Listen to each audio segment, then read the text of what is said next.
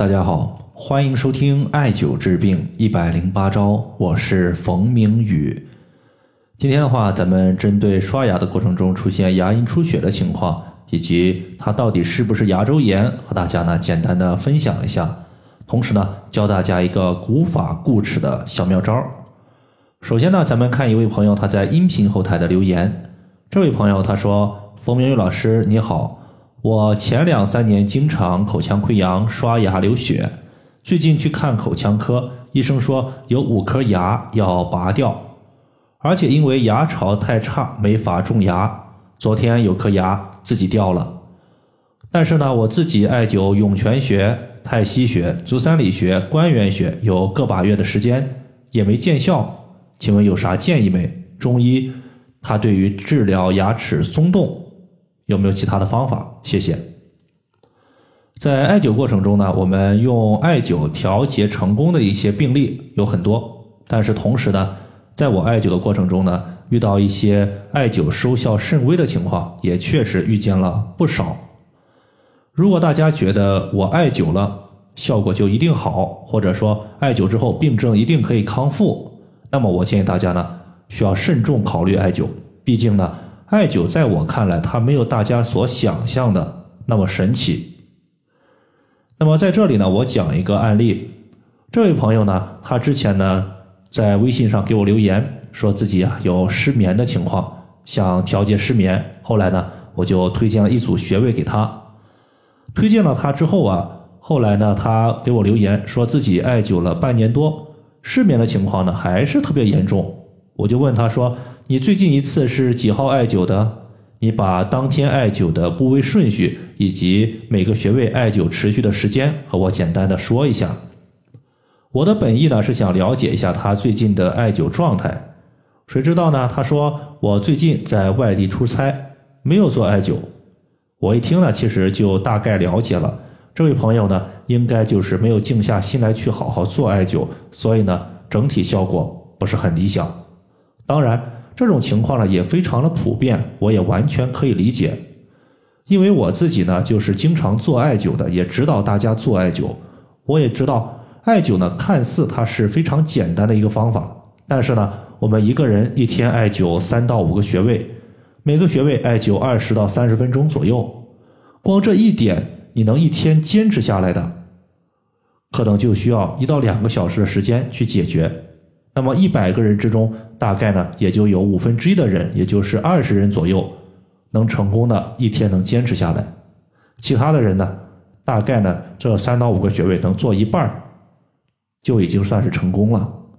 如果说还要再算上坚持一个月甚至几个月，那么这样算下来呢，能持续坚持做下去的朋友，一百个人之中，我估计有五个可能都不一定有。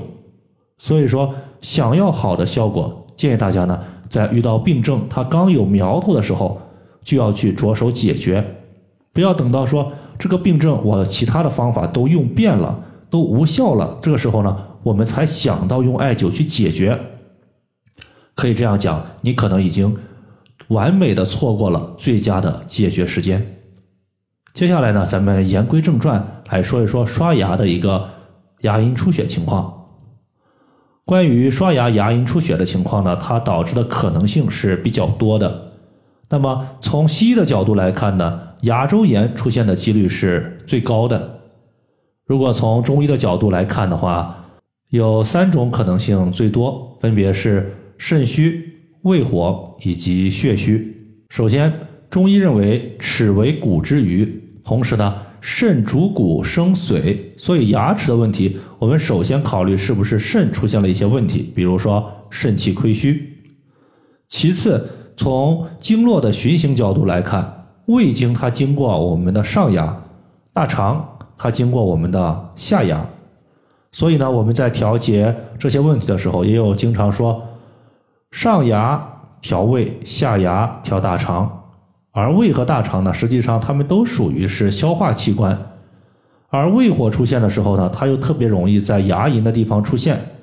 此类患者呢，他往往伴随有口臭、大便干结、小便发黄等情况。这类朋友呢，就属于是胃火过旺。基本上呢，我们吃一些清胃火的药物都会有一定的效果。比如说我们牙龈出血，你吃点三黄片，可能就有一定的效果。最后呢，还有一个血虚，血虚它指的就是气血不足。毕竟牙齿它为骨，牙龈它为肌肉，这些部位的一个生长和坚固，它都要靠气血的滋养。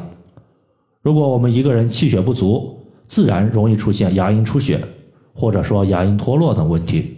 因为牙龈它为肉，一般呢它都是有一定的血色在里面的。如果你发现对着镜子一看，自己牙龈特别淡白，血色不足，那么多半就是气血亏虚了。那么最后呢，我给大家分享一个清代名医陈修远他所用到的一个固齿的方子，就是坚固牙齿的一个方子。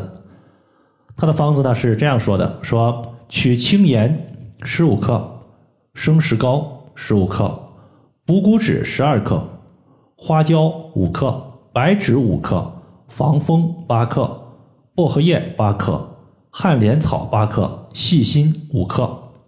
这是它的一个组成，在组成之中呢，我需要强调两个点。第一个点呢，就是轻盐，大家呢直接用食盐代替就可以了。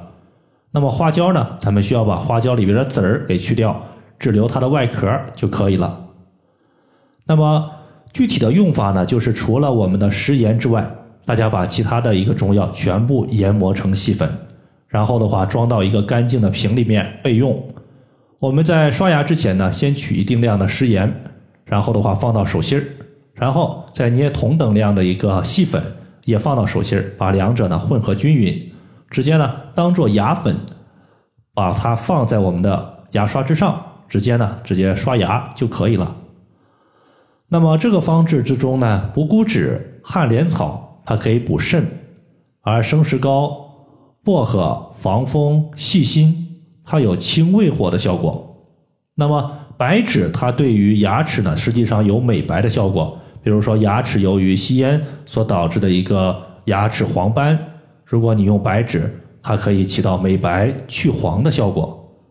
那么食盐我们都知道它是咸味食物，而中医认为咸味食物入肾，所以食盐它在一定程度上呢可以补肾、兼顾牙齿。这个方子呢，如果大家有兴趣，可以日常生活中呢多用一用。当然。无论是什么样的方法，它都不可能说一周一个月马上把我们的牙齿调得特别坚固，也没那么神奇。一定要有时间的一个累积性。希望大家呢可以好好做一做。好了，以上的话就是我们今天针对牙周炎、牙龈出血的情况，就和大家分享这么多。如果大家还有所不明白的，可以关注我的公众账号“冯明宇艾灸”。姓冯的冯，名字的名，下雨的雨。感谢大家的收听，我们下期节目再见。